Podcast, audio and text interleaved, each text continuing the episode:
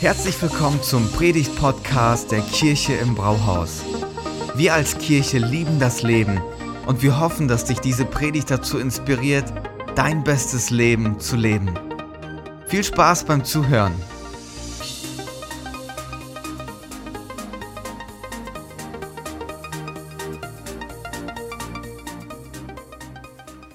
Wir sind mitten in unserer Themenreihe Stärke finden in unsicheren Zeiten. Wir haben über die robuste Hoffnung gesprochen. Letzte Woche hat uns Thomas in das Thema des Vertrauens sehr gut eingeführt und heute geht es um Mut. Bist du ein mutiger Typ? Also wenn ich an meine Kindheit denke und an Mut, fällt mir sofort der kleine, listige Krieger ein. Weißt du, wie der heißt? Asterix. Als wir dann älter wurden, war es Braveheart, der uns begeistert hat. Und in diesen Tagen vielleicht X-Men oder viele neue Leute. Bist du mutig oder sagst du, es wäre schon super genial, wenn ich nach und nach mehr Mut bekommen könnte, wenn ich mal meine Stimme erheben kann, anstatt zu schweigen in der Gruppe, wenn ich mal Mut hätte, meine Meinung zu sagen und vielleicht den Mut, zu mir selber zu stehen. In Zeiten der Kindheit von mir war die Mutfrage eine wichtige Frage. Wir hatten solche Banden und um Teil einer Bande werden zu können, muss man eine Mutprobe bestehen. Worin bestand diese Mutprobe? Die Mutprobe war zum Beispiel Regenwürmer, Regenwürmer essen oder die Hand übers Feuer halten und testen, wie lange man das schafft. Oder in der Scheune auf den Balken gehen, unten lag Heu und dann einige Meter runterspringen. Das hat viel Mut gebraucht. Nun, heute im Rückblick würde ich sagen, das hat nicht so viel mit Mut zu tun gehabt. Manchmal war das einfach Leichtsinn und ab und zu auch echte Dummheit. Echte Dummheit. Aber richtig mutige Leute, die beeindrucken und die beeinflussen unsere Gesellschaft und unser Leben. Ich denke da zum Beispiel an äh, Rosa Parks. Die 42-jährige Näherin geht nach einem langen Arbeitstag am 1. Dezember 1955 müde zu ihrem Bus. Sie lebt in Montgomery in Alabama und in diesen Bundesstaaten, auch in den USA insgesamt zu der Zeit, gibt es die Rassentrennung. Vorne sitzen die Weißen, hinten die Farbigen. Sie nimmt einen Platz ein in dem Bereich für die Farbigen. Der Bus füllt sich, immer mehr Weiße kommen und dann sagt der Busfahrer, dass die Farbigen aufstehen sollen, um den Weißen Platz zu machen. Und an diesem Tag beschließt unsere 42-jährige Näherin, ich werde Mut zeigen. Und was macht sie? Sie bleibt sitzen. Der Busfahrer ermahnt sie. Schließlich kommt die Polizei und sie wird ins Gefängnis gesteckt. Es kommt zu Massenprotesten in den ganzen USA. Und am Ende der Geschichte steht, dass die Rassentrennung im öffentlichen Verkehr aufgehoben worden ist. Und alles, weil so eine mutige Frau eine Entscheidung trifft, die ein hohes Risiko bedeutet, die herausfordert, die auch Ängste deutlich macht und dennoch steht sie zu ihrer Entscheidung. Mut, das ist etwas zu tun oder etwas zu lassen oder die Stimme für etwas zu erheben, weil man daran glaubt.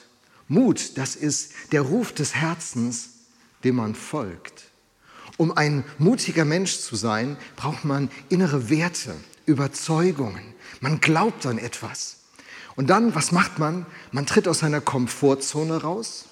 Man schaut der, der Angst ins Auge, die bleibt ja bestehen in so einer Situation.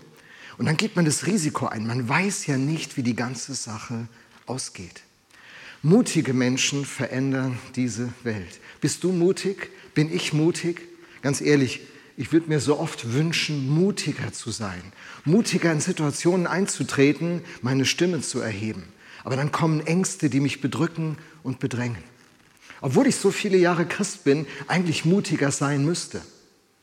Wir wollen heute miteinander lernen, was uns hilft, mutiger zu sein. Zwei Dinge möchte ich uns vorstellen, zwei Dinge aus dem Leben eines, eines Mannes, der mit Gott ganz viel Erfahrung gesammelt hat. Josua heißt der Mann. Josua, das ist einer der Helden des Alten Testamentes. Ein Mann, der Jahrzehnte mit Mose gemeinsam Abenteuer aller Art erlebt hat. Als das Volk Israel in Ägypten gefangen war und dann der Weg der Befreiung begann, war Josua an der Seite von Mose. Mose ist eine der bekanntesten Figuren des Alten Testamentes. Und dann sind sie 40 Jahre durch die Wüste gezogen. Höhen und Tiefen, Hindernisse, Widerstände, Frustrationen, Erfolge. Alles gehört zu den vier Jahrzehnten. Und man könnte denken, also nach vier Jahrzehnten sollte Josua alles drauf haben, weil er hat ja alles erlebt. Er müsste eigentlich ein richtig mutiger Typ sein. Mose stirbt und Josua soll sein Nachfolger werden. Und dann passiert das Undenkbare.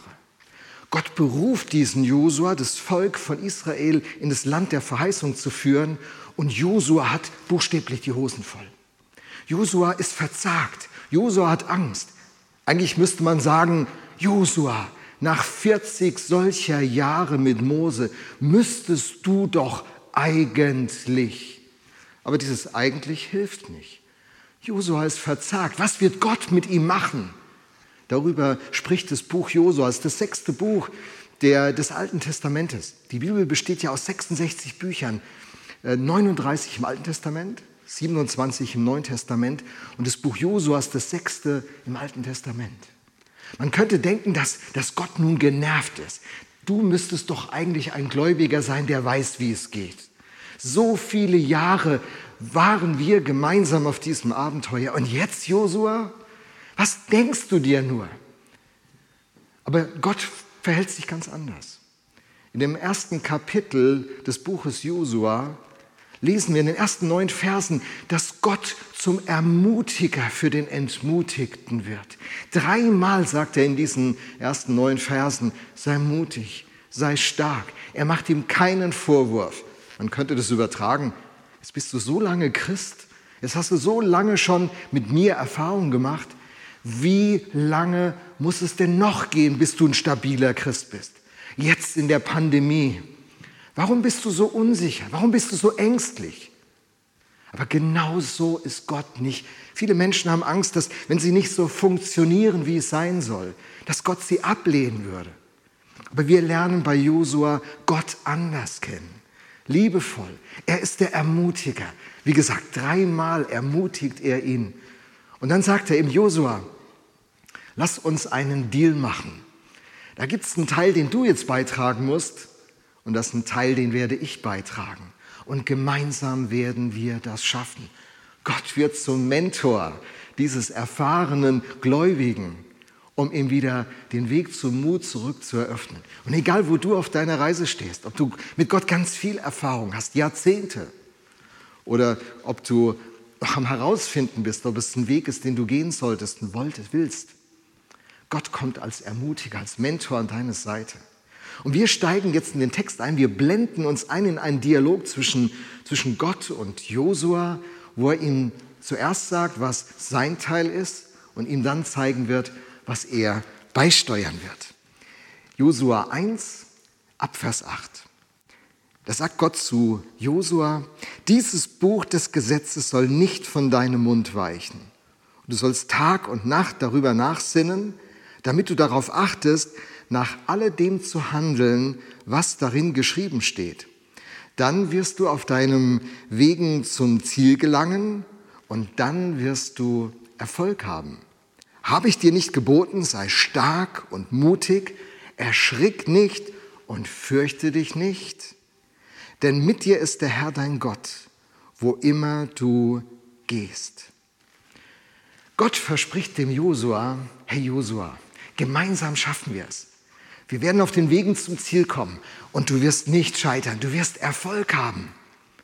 Du wirst stark werden und mutig und die Angst wird nicht gewinnen. Das sind die fantastischen Perspektiven, die Gott dem Josua zeigt und auf dieser Grundlage bringt er ihm zwei Dinge bei, die auch für uns total wichtig sein können. Erstens, Josua, passt mal auf und achte genau darauf, was du denkst. Josua, was füllt deine Gedanken? Und zweitens, Josua, worauf schaust du? Fangen wir mit dem ersten an. Josua, womit füllst du deine Gedanken? Das sind so die ersten Worte, die Gott dem Josua als Rat und als Weg zeigt. Dieses Buch des Gesetzes soll nicht von deinem Munde weichen und du sollst Tag und Nacht darüber nachsinnen. Zu dem Zeitpunkt gibt es 613 Gebote und Verbote und Hilfen zum Leben. Die ersten fünf Bücher Mose umfassen die. Und äh, Josua kennt die. Er sagt, denkt darüber nach, Tag und Nacht. Heute haben wir diese 66 Bücher. Und im 2. Timotheus 3, Vers 16 sagt der Apostel Paulus zu den Gläubigen, dass die ganze Schrift Nutzen entfaltet. Alle Schrift ist eingehaucht, inspiriert von Gott und hat das Potenzial, diesen Nutzen zu entfalten. So, wenn wir Christen das jetzt hören, denken wir alle Schrift mit. Bei Josua war es aber zunächst mal diese Anfangsgrundlage, die gelegt worden war. Josua. Und diese Schrift, dieses Buch des Gesetzes soll nicht von deinem Munde kommen und es soll dich Tag und Nacht begleiten. Was meint das? Es meint zuallererst, Josua, pass mal auf, was deine Gedanken ausfüllt, was dich bewegt. Denn was du denkst, das wirst du. Weißt du, wenn dunkle Wolken in deinen Gedanken aufziehen, das beeinflusst deine Gefühle, das beeinflusst dich als Mensch, wie du das Leben siehst, hängt damit zusammen, wie du denkst. Und mein Wort, das ist wie ein Gesundbrunnen, der deine Gedanken ordnet und klärt. Es ist so wichtig, was du denkst. Füll dich mit meinem Wort Tag und Nacht. Aber da steht im Hebräischen für das Wort, du sollst darüber nachsinnen, eine, ein, ein Wort, das kann man auch mit Murmeln übersetzen. Murmeln heißt halblaut vor sich hinreden. Und so haben die Juden gelernt zu der Zeit und bis heute machen das noch viele. Vor dich hin murmeln. Das ist eine tolle Lernpädagogik. Man sagt ja, äh, dass man sich nur wenig behält, wenn man etwas sieht oder nur hört. Wenn man es sieht und hört, wird es schon besser. Wenn man es einem anderen erklärt, wird es noch besser. Aber wenn man aktiv wird, wenn man etwas tut, dann ist der Lerneffekt am stärksten. Murmeln. Du sollst es so intensiv in dich aufnehmen. Das soll ein Bestandteil von dir werden. Tag und Nacht. Das heißt immer. Es soll dein ganzes Leben bestimmen und durchdringen. Josua, mach das zu deiner Priorität. Der richtige Input führt zum richtigen Output. Und das Wort Gottes, das unterschätzt man. Man unterschätzt dieses Potenzial, ähnlich wie bei Saatgut. Ich habe hier mal so ein Tütchen mitgebracht.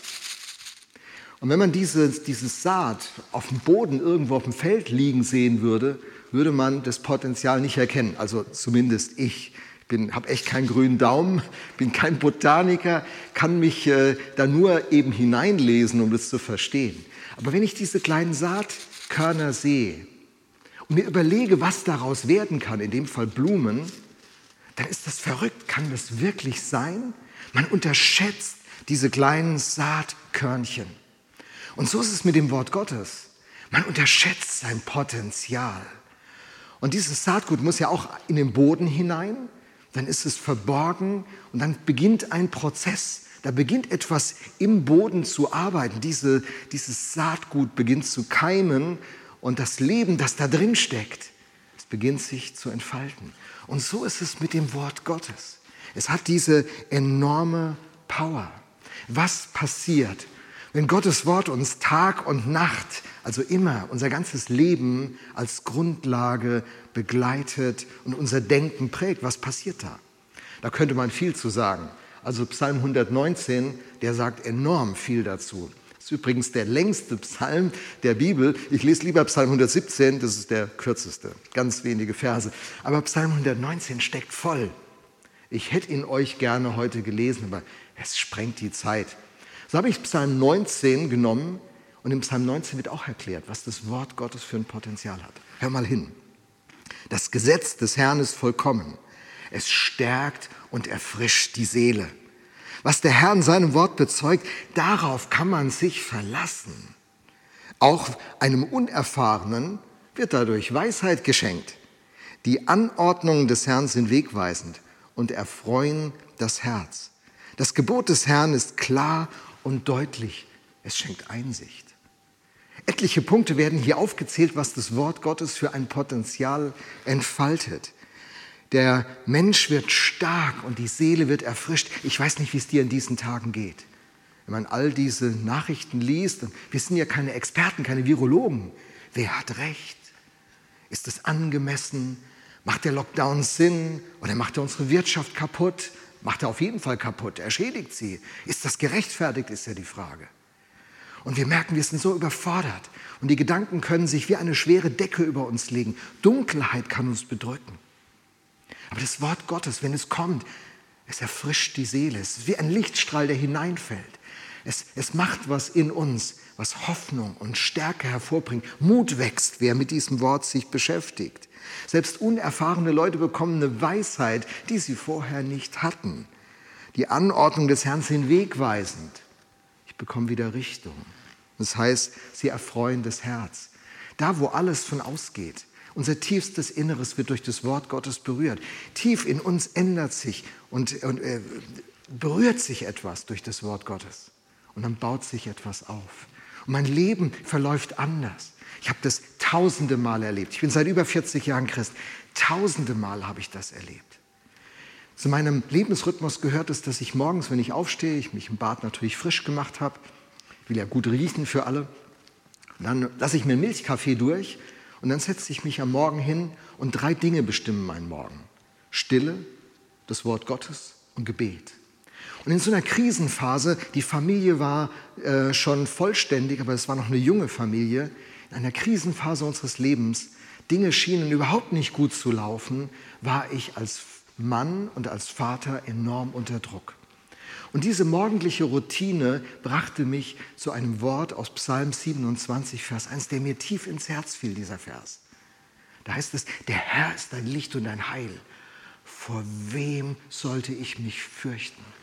Der Herr ist für, mein Leben wie eine schützende Burg. Vor wem sollte ich erschrecken? Und ich las dieses Wort in dieser großen Krisensituation. Heike und ich, wir machten uns Sorgen. Wie geht es weiter mit uns und unseren Kindern? So eine richtig existenzielle Herausforderung. Und dann kam dieses Wort. Wie ein kleines Saatgut. Man hätte es übersehen können. Aber in mir schlug es an. Und Hoffnung wuchs. Und ich ging durch meinen Tag. Das ging über Wochen. Die Situation änderte sich äußerlich nicht, aber innerlich wuchs was in mir. Der Herr ist mein Licht und mein Heil. Vor wem sollte ich mich fürchten? Vor den Problemen? Vor den Bedrohungen? Vor den Ängsten? Heute vor, vor Krankheiten? Vor wem sollte ich mich fürchten? Der Herr ist meine, für mein Leben wie eine schützende Burg. Wer sollte mich erschrecken? Und meine Seele wurde immer stärker. Mein Geist baute sich auf an diesem Wort. Es wurde so lebendig in mir. Glaube und Hoffnung wuchs. Und obwohl meine Umstände sich nicht verändert hatten, wurde ich immer fröhlicher und zuversichtlicher und gewisser. Und auf einmal war ich wieder stark. Ich hatte wieder einen Stand. Meine Gedanken waren geordnet. Das war enorm stark. Gottes Wort hat diese Kraft. Warum? Weil Gott dahinter steht. In Johannes 1 heißt es, im Anfang war das Wort und das Wort war bei Gott und Gott war das Wort. Wenn dieses Wort zu dir und zu mir kommt, kommt durch dieses Wort Gott zu uns und damit seine Möglichkeiten, seine Perspektiven, seine Stärke und seine Kraft. Und deswegen gibt es kein Unmöglich. Wenn Gott Bestandteil der Gleichung wird, dann kann alles anders werden. Denn dieses Wort, es informiert uns, dass wir eine Ahnung bekommen, auf der Landkarte uns wieder auskennen, aber es transformiert uns auch. Denn wenn unser Denken berührt wird, wird unser ganzes Leben erfasst. Die Juden haben ein, eine Anmerkung zum Alten Testament, wo sie Erläuterungen und Erklärungen gesammelt haben. Das heißt Talmud. Und im Talmud wird dieser Prozess wunderbar beschrieben. Ich dachte, ich lese euch mal diese Beschreibung. Da heißt es, achte auf deine Gedanken, denn sie werden Worte. Achte auf deine Worte, denn sie werden Handlungen. Achte auf deine Handlungen, denn sie werden Gewohnheiten. Achte auf deine Gewohnheiten, denn sie werden dein Charakter. Achte auf dein Charakter, denn es wird dein Schicksal. Was in unseren Gedanken passiert, ist wichtig, ist zentral, ist entscheidend. Es ist nicht unwichtig, ob du in diesen Tagen äh, dich mit, mit Netflix-Serien vollknallst ob du irgendwie ständig Angstszenarien und Nachrichten dir reinpfeifst, das macht was mit dir. Josua bekommt gesagt, hey Josua, achte darauf, was da in deinem Denken abläuft. Füll dich mit meinem Wort weil dann füllst du dich mit mir. Dann kommen die Möglichkeiten des Himmels in dein Leben. Und in der Kirchenbraus sagen wir sehr gerne, dann berührt der Himmel die Erde. Durch das Wort von Gott berührt der Himmel die Erde.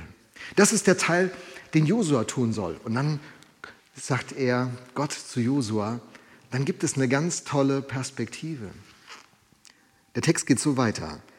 Wenn du darauf achtest, nach all dem zu handeln, was darin geschrieben steht in diesem Wort von Gott, dann wirst du auf deinen Wegen zum Ziel gelangen.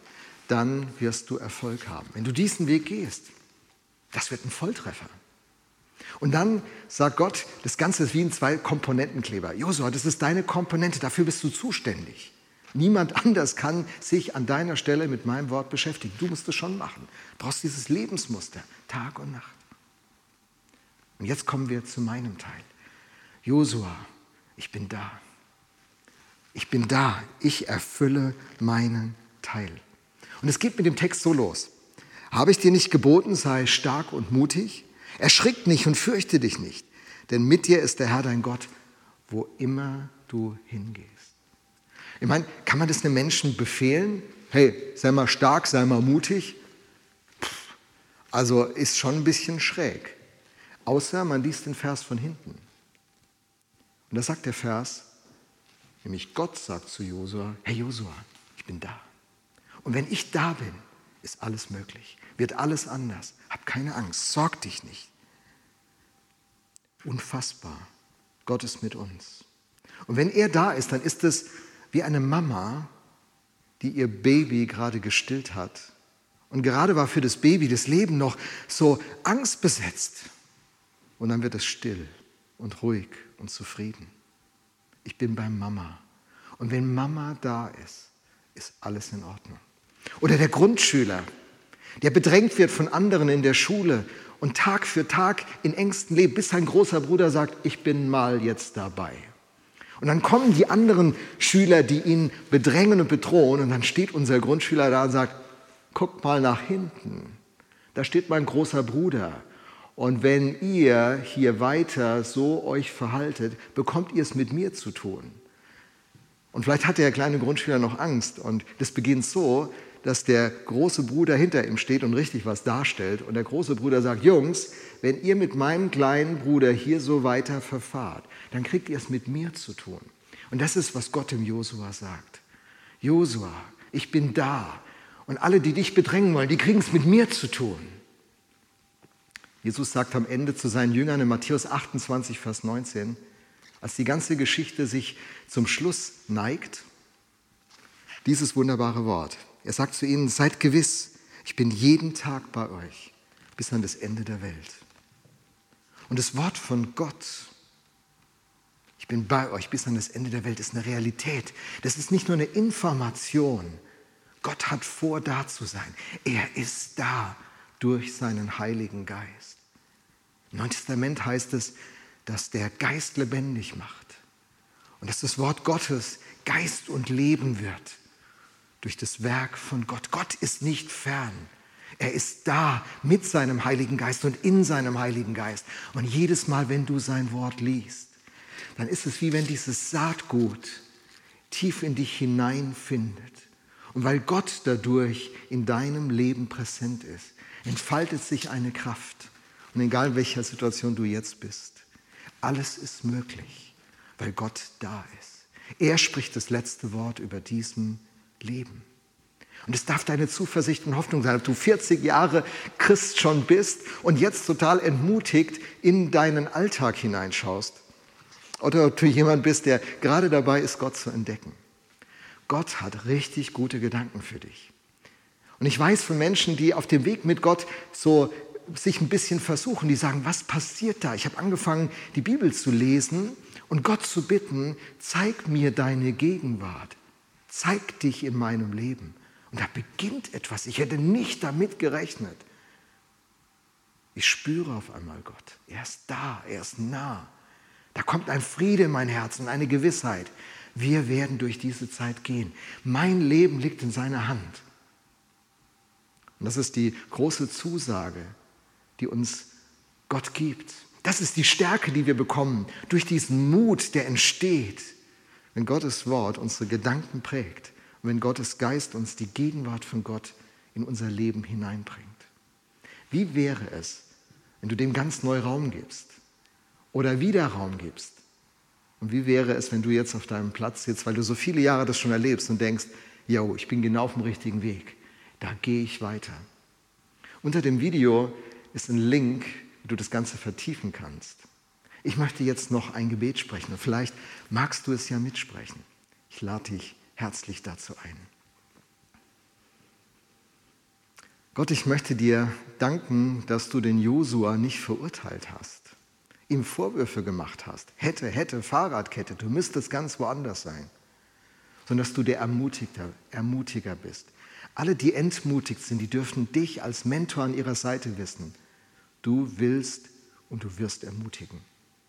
Bete, dass du alle, die jetzt zuschauen, ermutigst, dein Wort in die Hand zu nehmen und zu lesen, es zu einem tiefen Bestandteil ihres Lebens zu machen und zu erfahren, wie der Mut wächst, wie Stärke wächst.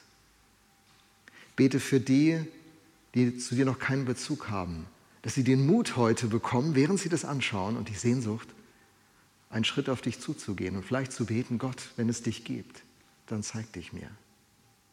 Ich bete für alle die, die schon lange mit dir unterwegs sind, dass du sie ermutigst, und dieses Potenzial des Saatguts ihnen deutlich wird. Vielleicht liegt das Potenzial des Saatguts, dieses Wort von dir, in der Ecke, wie das Saatgut in der Tüte irgendwo in der Schublade liegt. Bete, dass, dass das Saatgut aus der Tüte rauskommt und dein Wort ins Herz hineinfällt, während Leute das lesen. Und dieser Prozess der Transformation seinen Ausgang nimmt. Danke, dass du uns begleitest auf diesem Weg. Du lässt uns nicht alleine, auch nicht in dieser verrückten Zeit. Amen. Vielen Dank fürs Zuhören. Wenn du eine Frage hast, kannst du uns gerne eine E-Mail an info at kirche-im-brauhaus.de schreiben. Wir geben unser Bestes, um deine Fragen zu beantworten. Bis zum nächsten Mal beim Predigt-Podcast der Kirche im Brauhaus.